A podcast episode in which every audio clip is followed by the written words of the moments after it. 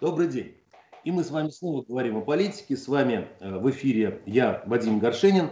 И сегодня у нас э, ну, несколько необычный такой гость. Я сразу скажу, что мы с ним находились э, по разные стороны баррикад. Абсолютно. Я сидел в газете «Правда», работал в редакции газеты «Правда», а Евгений Вадимович Севастьянов, генерал-майор КГБ, видимо, да, генерал-майор КГБ. Не, он... я генерал-майором стал в Министерстве безопасности. Да, э, он закрывал э, здание ЦК КПСС, собственно говоря, поэтому мы вот, я думаю, что имело бы смысл, во-первых, к очередной годовщине августовских событий в стране поговорить и, так сказать, э, вспомнить то, что было, и, может быть, сделать какие-то выводы на будущее или о том, что у нас есть сейчас. Евгений Владимирович, Здравствуйте. Здравствуйте, здравствуйте. Рад, рад вас видеть. А, приятно познакомиться. Да. Евгений Владимирович, вот э, на самом деле вопрос о том, как закрывался ЦК КПСС, я знаю, ну более-менее. Но знаю в первую очередь то, что э, никто не вышел на защиту главного штаба э, КПСС. Расскажите вы, как это было вообще, вот что там происходило, вы пришли к пустым дверям, где никого не было, либо там все-таки какое-то сопротивление было, жгли ли там какие-то секретные материалы. Ну вот вы, вы же знаете, много всего говорится об этом э, самыми разными людьми. Вы непосредственно участник событий, руководили закрытием, собственно говоря, и поэтому, ну, хотелось бы услышать вас. Да, а, ну если говорить о технике, то это началось утром 23 августа. А, ну, представьте себе ситуацию, вот только что завершился путь, только что вот вчера снесли памятник Дзержинскому, народ еще в упоении от победы, кое-кто там продолжает это праздновать, но город должен продолжать жить. И утром мы начали, как обычно, планеркой. Мы сидели втроем, Попов, Лужков и я. Обсуждали вот э, задача, текущий день. Так, вот что надо сегодня сделать входит Василий Шахновский, это управляющий делами правительства Москвы в то время был, с какой-то бумажкой. Входит и с таким хитрющим лицом подает эту бумажку Попову. Попов прочитал ее, хмыкнул, передал Лужкову. Лужков прочитал ее, хмыкнул, передал мне читаю, а это, значит, записка написана печатными корявыми буквами с большим количеством ошибок и исправлений. Э, записка на имя генерального секретаря ЦК КПСС, президента страны Горбачева, что в ЦК КПСС э, идет работа по уничтожению документов, свидетельствующих о причастности КПСС к путчу, э, и считаем целесообразным приостановить функционирование комплекса зданий ЦК КПСС на Старой площади. И тоже печатными буквами, как будто это какая-то конспиративная записка, подпись «Бурбулис».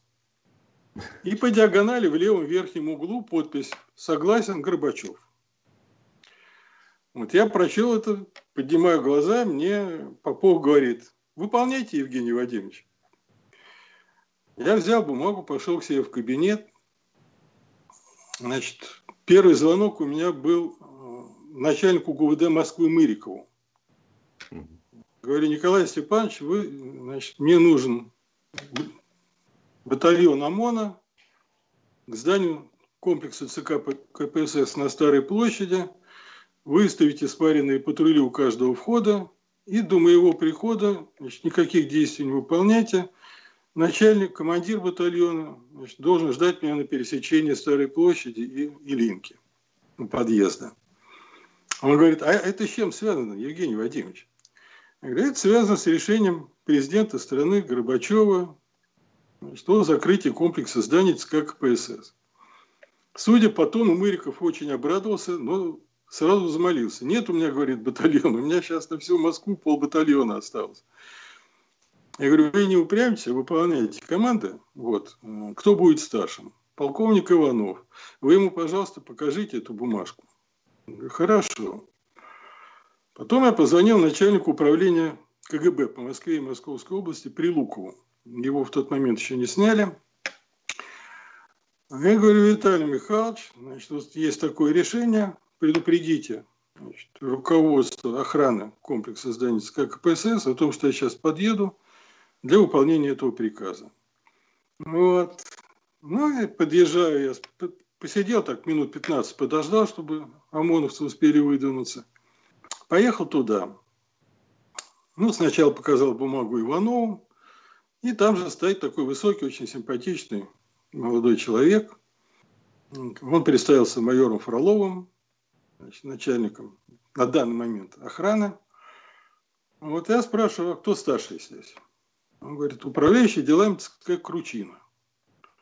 Ну, пошли к Кручине. Приходим к Кручине. Я ему говорю, что, ну, он так встречает меня вальяжно. Вы по какому вопросу? Я говорю, вы подпись своего начальника знаете? Он говорит, какого начальника? Я говорю, Горбачева. Конечно, знаю. Я говорю, ну, читайте. Значит, положил перед ним бумагу эту. Он прочел, стал красный, пунцовый такой. Говорю, выполняйте. Значит, давайте эвакуируйте весь персонал из здания. Мы, значит, берем его под охрану на свою ответственность. Ну и началась волынка. Так нельзя, у нас здесь ценности, у нас здесь секретные бумаги, мы должны создать комиссию инвентаризационную по приему передачи, там, тра-та-та-та-та-та-та. Вот он тянет, тянет, тянет. А мне было важно, чтобы он успокоился. Вот когда он успокоился, расслабился, я ударил кулаком у него перед носом и рявкнул. Значит, делай, что тебе говорят. Тут он сломался сразу, вот, вызвал к себе значит, товарища, в котором я узнал бывшего первого секретаря ЦК ВЛКСМ Мироненко. Вот. Да, но он спрашивает, а как же я это сделал? Я говорю, ну у вас есть радиотрансляция гражданской обороны? Есть. Я говорю, ну давайте поэтому, по этой трансляции объявим об эвакуации здания. Пришли мы с Мироненко в шестой подъезд, но это я потом уже узнал, что это шестой подъезд.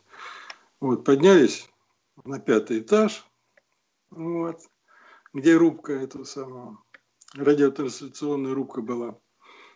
Там толпа народа, и, значит, говорят, радист ушел, никого нету, и кто вы такой, вы не имеете права, та-та-та-та-та-та. Я посидел, подождал, говорю, ну ладно, вот посмотрел на часы, говорю, у вас осталось 45 минут, через 45 минут я арестую всех находящихся в здании. Теперь ваше время пошло. Сразу появился радист с ключами, включил все. Я сделал объявление. Значит, забыл представиться. Меня Мироненко похлопал, говорит, вы представьтесь, пожалуйста, кто это делает. Я думаю, эх ты черт, вот такой ответственный момент. Я забыл обозначить свое имя. Повторил уже с указанием имени, и народ побежал. Народ побежал, там хватая сумки, портфели – Значит, э, буквально, опять-таки, минут через 20 после... Да, я вернулся к Кручине, но Кручина уже уехал. Вот, и минут через 20 буквально подошел Мироненко и говорит, что людей обыскивают на выходе, там, проверяет вещи, там, Прокофьев даже подзатыльник или пинка дали. Это был первый секретарь МГК КПСС. МГК КПСС. Угу. Да. Вот. Ну, тут же я, мое сердце демократов вскипело, я вышел, говорю, что прекратите обыскивать людей, они должны уйти беспрепятственно. Народ взорвался от возмущения. Так они колбасу и рыбу копченую выносят из буфета. Ну, вы понимаете, что такое в 91 году была колбаса и рыба копченая. Я говорю, все, не обыскивать никого, не трогать, последний раз уносят. Вот. И, значит, вот к 15 часам все покинули здание, никого не осталось. Вот. Я назначил Александра Соколова временным комендантом здания, приехавший префект Центрального округа Александр Музыканский утвердил это своим решением, а потом пришла и бумага от Попова, утверждающая Соколов в качестве первого коменданта здания. Вот пошли осматривать. Действительно, помещения пустые, Бумаги раскиданы по полу, что-то порвано, через шредер срочно пропущено, где-то пепел еще кружит свеженький. То есть, да, действительно это все было. В одном кабинете застали знакомого нам по мэрии человек, такой Быстров. они сворачивали узел прямой связи генерального секретаря ЦК КПСС с Вашингтоном, с Белым домом, красную линию так называемую. Я говорю, ты почему еще здесь? Он говорит, мужики, не трогайте, нам надо секретную аппаратуру собрать, свернуть, это же, понимаете? Ну ладно, дали им возможность собрать, свернуть аппаратуру, только пошутили, что не позвонили в Вашингтон. Вот на этом, собственно говоря, функционировать здание окончилось. Ночью там еще продолжали люди бегать, пользуясь тем, что мы еще плохо знали географию этого здания.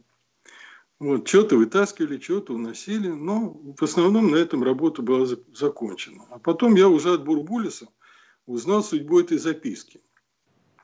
Дело в том, что в этот день была очень напряженная беседа Ельцина с Горбачевым. Ельцин был до предела возмущен, что Горбачев накануне назначил новых руководителей Э, МВД, Министерство обороны и КГБ. Соответственно, там Моисеева, Трушина и то самое, бывшего начальника первого, временного начальника первого главного управления. Э, вспомню сейчас, назову фамилию. Вот. Ну и на митинге, когда это огласили, народ возмутился. 22 числа и Ельцин, конечно, потребовал значит, поменять этих новых руководителей. И вот в ходе этого разговора как раз позвонил Бурбулис, но его не пустили, понятно. На эту встречу он надиктовал Коржакову текст. Коржаков, как умел, пистолет он держал лучше, чем авторучку, поэтому накорябал кое-как. И вот на этой накорябанной записке Горбачев поставил свою резолюцию. Шибаршин. Шибаршин. Да, Леонид Шибаршин. Да, Леонид Шибаршин на один день был назначен. А назначили, соответственно, там, Баранникова, Бакатина и Шапшникова. Ну, а, собственно, история закрытия. Евгений Владимирович, а вот э, ну, сейчас-то мы можем с вами обсуждать, что, что это такое было. И я вот, честно говоря, я понимаю, что это революция была, по большому счету. Да, все, да. что было, это да, была это революция. Демократическая что, ну, революция. Да, потому что ну, э, мэр Э, города, даже столицы, он не может, наверное, устанавливать какие-то порядки э, в союзных структурах каких-то, да? Было, я напоминаю, что было поручение президента СССР Горбачева. Да. Это не было самостоятельное решение Попова. Он, кстати говоря, тянул. И до момента закрытия он так и официальную бумагу не выпустил. Он тянул время. Это нет, это было исполнение президента СССР, то есть вполне... Ну, то есть, по большому счету, документы, вот, ну, была подпись, была записка, вот печатные буквы, что вы сказали, написанная Коржаковым, а, а документа никакого, ни постановления, ни, ни поручения, ни распоряжения, только вот то, что одобряю, согласен и все. Вот на этом все было. А, Вадим Валерьевич, если бы вы знали, сколько важных дел совершалось даже без этого, а просто галочка отмечена, да. и в советские, и в послесоветские времена, далеко, то, что у нас была подпись Горбачева и резолюция «согласен», это был очень мощный документ исполнительный. Такие документы обычно пришивается бумага, ставится входящий, исходящий, ставится номер поручения, да. отправляется в контрольный отдел там, и так далее. Нет, это совершенно официальный документ. Евгений Владимирович, вот э, поскольку вы там присутствовали, вы все это... Это называется видели, протокольное поручение. Да. Я буквально накануне разговаривал, э, вот этих событий, разговаривал с таким э, товарищем своим Сергеем Вьюгиным, он был президентом э, молодежной морской лиги, если не ошибаюсь, и он рассказал, как сносили памятник Дзержинскому. То есть он говорит, вот люди сносили, я, говорит, э, туда подбежал, защитников никого не было, соответственно. Я, говорит, подбежал, у кого-то отнял кувалду, которую били, и унес ее, а он сидел на, на Новой площади, в кабинете в каком-то у него был. Но вот некому было защитить людей. То защитить, вот, э, защитить э, идеологию свою, свои принципы. То есть я хотел вас спросить, вот скажите, вот люди, которые тогда, э, им сказали по громкой связи о том, что покидайте, вы должны покинуть Эм, здание на Старой площади, здание ЦК КПСС. Вот в глазах у них что было? Они же были... А я вам скажу, mm ситуация была даже более драматичной на самом деле. В этот момент шло общее партийное собрание аппарата ЦК КПСС на Старой площади. обсуждался вопрос, как им действовать в новой политической обстановке. И тут неожиданно включается динамика и раздается мой мягкий голос. Они моментально закрывают собрание и бегут по кабинетам, значит, собрать свои личные вещи, там вот колбасу и копченую рыбу, и убежать с ними вовремя. То есть ни малейшего желания там обсуждать защиту идеологии и так далее. Ну что вы, к этому моменту партия выродилась окончательно. То есть, я бы сказал, деградировала, потому что вот мы все помним с вами и воспитаны на этом, собственно говоря, да, что во время войны коммунисты вперед, там, так сказать, все вот это вот было, а здесь просто люди сдали и, так сказать, еще, наверное, э, э, прятали глаза долу, как говорится, так сказать, и, уходили оттуда тихонечко. Да их мечта была о том, чтобы никто не узнал, что они в партии состояли, а вы говорите, там, прятали глаза долу. Нет. И во время войны-то надо сказать, что роль Компартии была минимальна. Я напоминаю вам, что ни одного пленума ЦК, ни одного съезда ЦК за все годы войны так и не было проведено. Она была просто неким придатком, какое-то время придатком, потом и обузой для действий военных. То есть, если там до 1941 года можно говорить о личной диктатуре Сталина, то 1941 года это была чисто военная диктатура, потому что там уже роль партийных органов была минимальна. Где-то, может, кто-то и кричал коммунист вперед, но это, как правило, это легенда, в общем, созданная для того, чтобы... Ну, вы помните, как издавались в те годы все мемуары военачальников они должны были обязательно пройти лицензию идеологического отдела ЦК. А, то есть, и там, скажем, мемуары Жукова не выпускали долго именно потому, что роль партии была принижена в этих мемуарах. Вот. А к 1991 году, конечно, в партии преобладали... Партия в основном стала элементом делания карьеры.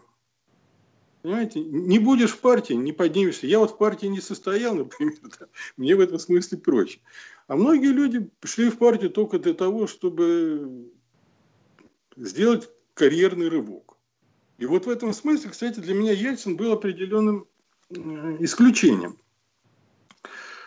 А, было очень интересная такая конспиративная встреча в 1991 году. Там же летом проходил последний съезд КПСС. Да. И на этом съезде КПСС значит, было ясно, что Ельцина не изберут ни в Политбюро, ни в ЦК. Это было совершенно очевидно, как и всех прогрессистов Компартии.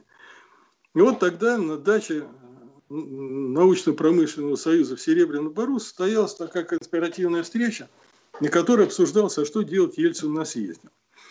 Значит, там были ну, Ельцин, Попов, Собчак, Станкевич и я. Такой набор, никого не пропустил. Собчак. Ельцин, Попов, Собчак, Станкевич и я. Вот. И когда мы обсуждали вопрос, что ему надо выходить из КПСС, да, я в какой-то момент поймал себя на том, что вижу перед собой человека, немножко ушедшего в сторону от обсуждения вот этих тактических вопросов.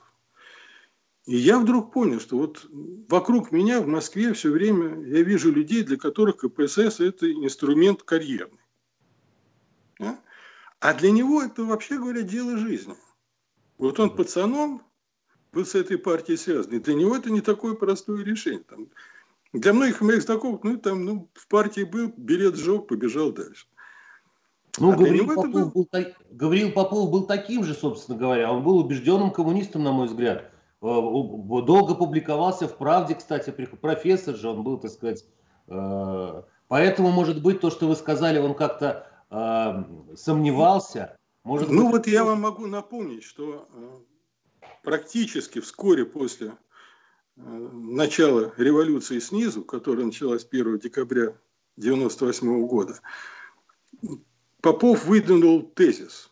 88 8, 1 декабря 1988 года, я хочу, ну, может быть, напомнить нужно тогда, не все наши слушатели это помнят, 1 декабря 1988 года был принят закон СССР о съезде народных депутатов и о выборах на съезд народных депутатов. И если до того в стране проходила чистой воды революция сверху по инициативе Горбачева, то вот с этого момента началось зарождение революции снизу. И как раз вот путь, так называемый, да, августовские события 91 года, они завершили революцию сверху, и осталась только революция снизу, если так говорить в терминах политтехнологических. Да? Вот. И после того, как Горбачев выдвинулся, ой, Попов стал депутатом СССР от научно-промышленных, от научных обществ, научно-технических обществ, он выдал тезис 3D. Декоммунизация стояла на первом месте. Угу. То есть, понимаете, он сразу выдвинул тезис о декоммунизации. То есть назвать его правоверным коммунистом после этого как-то язык не поворачивается. Ну, он прошел какой-то этап, да, так сказать. Я, ну вот, не знаю, понимаете, у меня впечатление такое, что московская интеллигенция, вообще говоря, к этому моменту были коммунистами по соображениям, а не по убеждениям. Ну да, ну да. Виталий Владимирович, скажите, вот, ну, на самом деле у меня-то задача, она заключается не только в том, чтобы вспоминать, а еще и как накладывать те события, которые тогда происходили, на нашу сегодняшнюю действительность. Ну, наверное, вы наблюдаете за тем, что происходит сейчас э, в Беларуси. Вот вам не кажутся э, внешне похожими те ситуации, которые были вот тогда, в 91-м, и то, что сейчас происходит в Минске и в других городах? А совершенно не похоже, могу сказать. Совершенно не похоже, потому что я упомянул только что, что все началось с революции сверху в Советском Союзе. И только вот с конца 1988 года появилось движение революции снизу. Мы не видим никаких признаков революции сверху сегодня в Беларуси. Есть движение снизу, и оно не является революционным. Они же не хотят изменить политический строй, они не хотят даже изменить отношения с Россией, скажем, да. Но они не хотят больше видеть, ну, как они говорят, надоел. Да, вот надоел. При том, что, честно говоря, Лукашенко для страны сделал немало. Он все-таки 26 лет при нем формировалась белорусская государственность, его можно в значительной степени назвать отцом белорусской государственности. Пусть в каком-то искаженном виде, пусть в уродливом, но у него вот это несомненное достижение. 26 лет страна становилась на ноги спокойно, размеренно. Э, огромным его достижением является то, что он умудрялся доить Россию все эти годы, выклянчивать у нее деньги, выпрашивать, выбивать и так далее. Это об эффективности его говорит. Да, это огромное политическое умение, что он умел все время, значит, пудрить мозги нашим руководителям, сначала Ельцину, потом Путину, разговорами о том, что да, вы же без меня, да я же без вас, ну дайте еще деньжат подкиньте, да вот нефть подешевле, да газ подешевле, да таможенные пошлины уберите. И в конце концов, да, Россия финансировала, ну, это его достижение. Но он надоел, он надоел, надоел его диктатура. Ну и с этим бы, может быть, народ еще смирился. Но те зверства, которые начали учинять его ОМОНовцы, вот это, конечно, ситуация Почему он пошел на эту глупость? В общем, он человек-то совсем не глупый.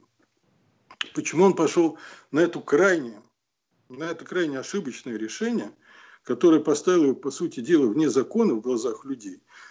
Это вопрос. Но возвращаясь к вашему вопросу, я хочу подчеркнуть. Сходства нет. Там была революция сверху, дополненная революцией снизу. Здесь протестное движение в отсутствии при наличии полной консолидации верхов. Мы не слышали ни одного голоса в белорусских элитах против Лукашенко.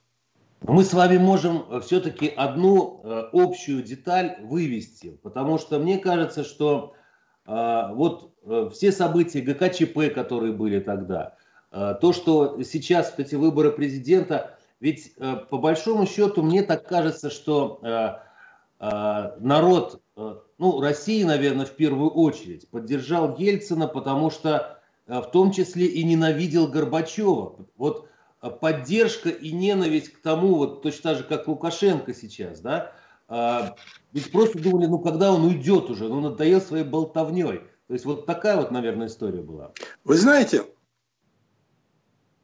я немножко бы все-таки был осторожен. И угу. применительно Горбачеву, и применительно к Лукашенко. Я бы не сказал, что народ ненавидел Горбачева. К нему было какое-то другое отношение. Вот если было отношение близкое к ненавидел, угу. то оно почему-то было по отношению к его супруге. Понимаете, вот Вот к Раисе Максим, мне особенно у женской части советского населения, потому что я ездил много по стране, не только по России. Вот, кстати, горное дело, оно повсюду процветало. Вот. вот к ней отношение было какое-то иррационально негативное. Может быть, и не ненависть, но вот ну, крайняя злость.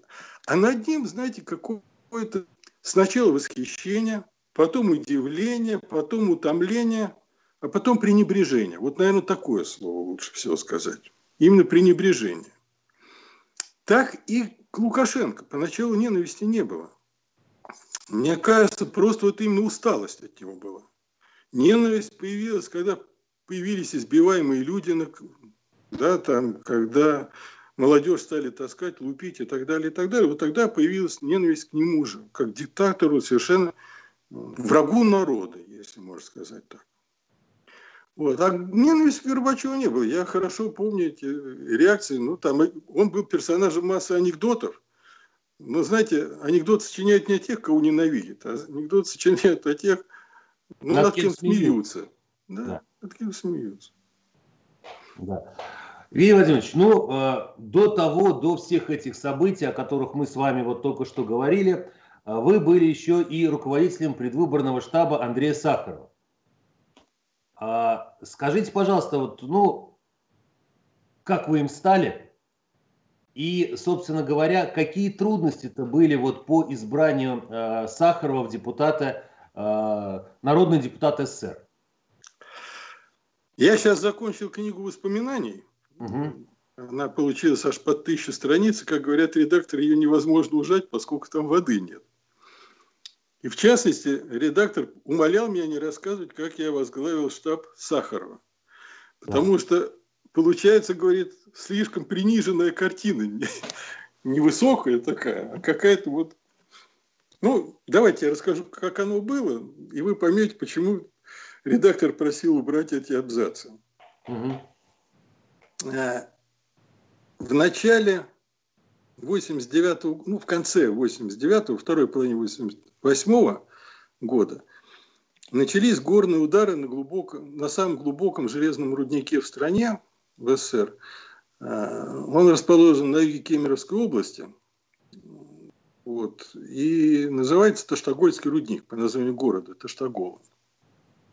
Ну а борьба с горными ударами, их прогнозирование, борьба с ними, это была моя специальность. И я стал туда значит, регулярно наведываться. Во второй половине 80 ну, ближе к концу 80-х годов, где-то вот как раз ближе к 88-му. Вот. И поэтому вот начало этой самой революции снизу я пропустил, потому что просто я по 2-3 месяца сидел под землей по две смены, не, не вылезал. И даже и не знал, чего там особенно в Москве происходит. Ну вы же горняк по, э, по ну профессии. Ну да, ну да. Поэтому, ну а под землей там особо ничего не увидишь, кроме настроения людей, кстати сказать. Вот настроение людей, шахтеров, где бы я ни был, оно было одно и то же. Советская власть вот так вот надоела. И, в общем, вот ее уже ненавидели по-настоящему. От нее хотели избавиться, это уж точно. Вот. И вот, значит, у меня заканчивается очередное сидение в Таштагольских глубинах. Я возвращаюсь домой. Возвращаться нужно было так. Сначала поездом Таштагол-Новокузнецк, а потом самолетом Новокузнецк-Москва. И вот те, кто нас сегодня с вами слушают, это просто не поймут. Газеты в Таштагол приходили с двух-трехдневным опозданием.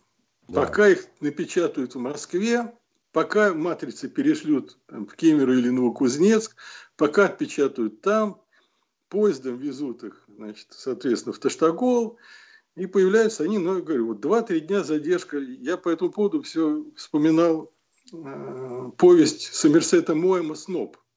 Если помните, он вообще раз в год получал подборку газет и читал их изо дня в день аккуратно, но с годичным опозданием. Вот так и здесь. И вот я запасся газетами, сижу в поезде, читаю газеты. Советская Россия маленькая такая заметочка о том, что состоялось заседание Президиума Верховного, Президиума Российской ой, Академии наук СССР, Президиума Академии наук СССР по выдвижению кандидатов от Академии наук СССР в депутаты. Э, отобран 25 кандидатур. Андрей Сахаров в число отобранных кандидатов не вошел. Нужно объяснять нашим зрителям, слушателям, как вообще формировался съезд и как выдвигались депутаты, или они это знают? Ну, я думаю, что сейчас не очень много изменилось на самом деле. Нет, нет. Тогда же был институт выдвижения корпораций. Да. Значит, на съезде СССР было 2150 человек. Депутатов избиралось. 750 избиралось по территориальным округам, 750 избирались по национально-территориальным округам, а 750 выдвигались по разным курям. 100 человек от КПСС, их выдвигал аппарат КПСС, ну, фактически генеральный секретарь. 100 человек от профсоюзов, по-моему, 70 человек от комсомола и так далее, и так далее. Общество вот 25... знания, общество знания, Академия наук. Вот, ну... Нет, не, ну да, там, в общем, научно-технические общества, в том числе общество знания. И вот 25 человек от Академии наук. А, казалось бы, все просто. Собирается общее собрание Академии наук, и оно выдвигает своих кандидатов, своих депутатов на съезд. Но решение не выдвигать сахар вызвало такое возмущение, что у здания Академии наук состоялись демонстрации протеста ученых, и Академия наук решила, что называется, подстелить столомку. Они решили, что да, выдвигаться будут депутаты от Академии на общем собрании, но голосовать будут не только академики и член кора. Голосовать еще будут так называемые выборщики от академических институтов. В зависимости от численности института, один-два человека на институт. Вот эти все решения были приняты, пока я сидел в Таштагольских глубинах. Но я о них не знал. Я о них не знал, приехал, значит, в Москву, и как раз день рождения жены проспал вот, из-за командировки. А обычно, возвращаясь из командировки, я старался купить где-нибудь мясо. В Москве его вообще не было возможности купить. Ну, то из Норильска оленину, то какую-нибудь свининку из Таштаголы и так далее, и так далее. Перевозить удавалось. Чтобы гостей собрать и значит, попиршествовать. И вот я приезжаю, день рождения жены, там как всегда в те времена, дым коромыслом, все хорошо, все замечательно.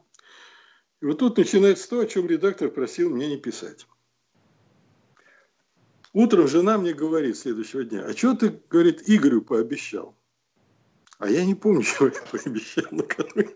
Как хорошо отмечали. А? Ну вот, он говорит, что, редактор говорит, ну получается, Евгений Владимирович, что вот как-то вы с, выс... с таких высот на такую землю опускаете эту проблему. Я говорю, а чего я Игорю пообещал? И выясняется, что накануне, когда мы значит, праздновали, ко мне подошел мой коллега из Института физики Земли и говорит, Евгений, как же тебе не стыдно? Я говорю, а что стыдно-то? А вы не избрали Сахарова в депутаты. Вот. Мне бы ему сказать, что Игорь, ты в Москве, ты от Академии наук, ты в Академии наук работаешь. Это с тебя спрос. А я там что, под землей сидел, я же не знал, чего там у вас происходит. Но поскольку настроение у меня было, видимо, сильно воодушевленное и э, такое э, беспечное, я ему говорю, да не боись, Игорь, выберу я тебе Сахару депутатом. Вот. И жена меня спрашивает, а как ты собрался Сахара-то выбирать? Я говорю, я собрался убирать сахар. С какого боку? Как? Ты вчера дал слово, что, значит, выберешь Сахаров депутат. Ну, я так затылок почесал, ну, обещал, значит, надо же сделать, да, там, как-то. Вот, а как делать? Но это было вот воскресенье, а понедельник впервые после командировки прихожу на работу, начинаю узнавать, о чем в Москве это происходило за это время. Вот. Ну и узнаю, что да, вот была такая буча, связанная с сахаром, выдвижение. Вот, будут избирать выборщиков. Угу. Думаю, ладно, значит, надо стать выборщиком для начала. А как? Ну, надо понять, где их будут выбирать. Пошел там, поспрашивал людей, узнаю, что через несколько дней будет общее собрание института, там, по-моему, обсуждение коллективного договора должно быть там, по профсоюзной линии. Ага, думаю, вот тут в части разные в последний момент подсунут выборы представителей института на собрание. Вот. А как себе получить эти два места, одно из этих двух мест? И, в общем, я придумал такой ход. я сидел и за несколько дней написал некое поручение депутатам от нашего института, за какую программу голосовать, чего требовать от депутатов, которые пойдут на съезд от Академии наук. Такой наказ своеобразный. Угу. Вот. Думаю, никто ж такого не сделает наверняка. И точно приходит это собрание и говорит, а вот у нас части разные, здесь еще надо выбрать двух представителей этого института. Ну и выдвигают, в конце концов, двух людей, там, как всегда в те годы, проверен, надежный товарищ, кстати, очень с хорошей репутацией, по крайней мере, один из них был, и он стал потом даже директором института. Ну, ведущий говорит, никто не против, другие кандидатуры есть. Я, значит, превозмогая себя, поднимаю руку. Значит, ну, так пытается даже не заметить мою руку. Народ говорит, а вот Севастьянов предложение. Вышел на трибуну и говорю, вот не так важно, кого мы выберем, как важно, собственно говоря, с каким наказом мы их отправим на это съезд Академии наук, на общее собрание Академии наук. И зачитывают там, по-моему, 5 или 6 страниц программ. Потом она очень органично легла и в программу межрегиональной депутатской группы и Демократической России. Хороший документ был, качественный, не стыдно за него до сих пор. Вот. Ну и народ меня на этой волне выбрал этим самым выборщиком института. Вот, и так получилось, что, ну это случайное совпадение совершенно, что в Москве наш институт первым выдвигал выборщиков. Я стал одним из первых двух выборщиков. Прихожу к брату своему двоюродному, обсуждаем мы с ним эту проблему, ну так, честно говоря, несерьезно, потому что я-то был убежден, что Сахаров будет избираться по Первому национальному территориальному округу. Ну чего ему избираться от Академии наук? Это все-таки не тот масштаб. Ну, мы с ним посмеялись, уже расходимся. И у него звонок, ему звонят и говорят, что только что в аэропорту Сахаров заявил, что избираться будет только от Академии наук. Бэм. И вроде как история из шутки становится чем-то очень серьезным. Пришел домой, у меня была такая толстенная книга, справочник телефонов города Москвы. Выписал название всех академических институтов московских. Потом, значит, тех ну, там, где у меня были знакомые в разных институтах, написал, значит, там, брат помог с гуманитарными институтами. Ну и стал обзванивать знакомых, говорить, что вот такая история, будут выборщики. Я вот сделал такую штуку, получил мандат таким образом. Вот, и буквально там с третьего или с четвертого или с пятого звонка мне говорят, ты знаешь, а ты не первый, кто этим занимается. Вот есть еще люди, которые вот работают в этом же направлении. Ну и потом прозвучала фамилия одного из этих людей, такой Собянин Александр. Мы с ним встретились, я присоединился к этому коллективу, как удачно влился, что называется. Потом, когда надо было э, расширить нашу географию, у меня удачно легла очередная поездка в Таштагол. Я на обратном пути заехал в Новосибирск, встретился там с представителями сибирского отделения, с работниками Сибирского отделения Академии наук. Мы отработали соответствующие мероприятия. И, в общем, все места Сибирского отделения ушли к нашим сторонникам. Угу. Вот. Потом уже ближе к общему собранию Академии наук я придумал такой ход. Значит, говорю, давайте соберем всех наших выборщиков и проведем с ними репетицию. А как мы будем работать на этом общем собрании, чтобы добиться успеха? Вот, я вел это собрание, и тогда на него пришел Сахаров, мы не познакомились с ним. Ну, вот впервые увиделись. Ну, вот так я, собственно говоря. Потом все это закрутилось, я остался председателем клуба избирателей Академии наук. Ну, вот так. Ну, то есть, вот так вот люди становились политтехнологами. Собственно говоря. Ну да, наверное, можно сказать и политтехнологом, но это я был не столько, наверное, политтехнологом, сколько политработником, да, потому что все-таки это было не выдавание советов, а это было управление процессом неким. Евгений Владимирович, на самом деле, э, ну, ну, первое, мне очень грустно, что, так сказать, у нас время подходит эфира к концу. Э, я скажу нашим э, зрителям о том, что мы с Евгением Владимировичем до эфира договорились о том, что мы будем еще какое-то время разговаривать. Я хочу сказать, что я наметил еще несколько интересных, мне кажется, историй. Это то, как Евгений Владимирович а, стал а, председателем московского а, КГБ. вот, вот демократ вот такой. Начальником, вот, извиняюсь. Начальником, начальником, да. Что там происходило? На самом деле Евгений Владимирович выдвигался кандидатом в президенты Российской Федерации, снял свою кандидатуру в пользу Явлинского, если я не ошибаюсь. Это очень большие такие пласты вообще истории, о которых хотелось бы пообщаться. Евгений Владимирович, я надеюсь, я, мы с вами как-то говорили, что, ну, может быть, через месяц.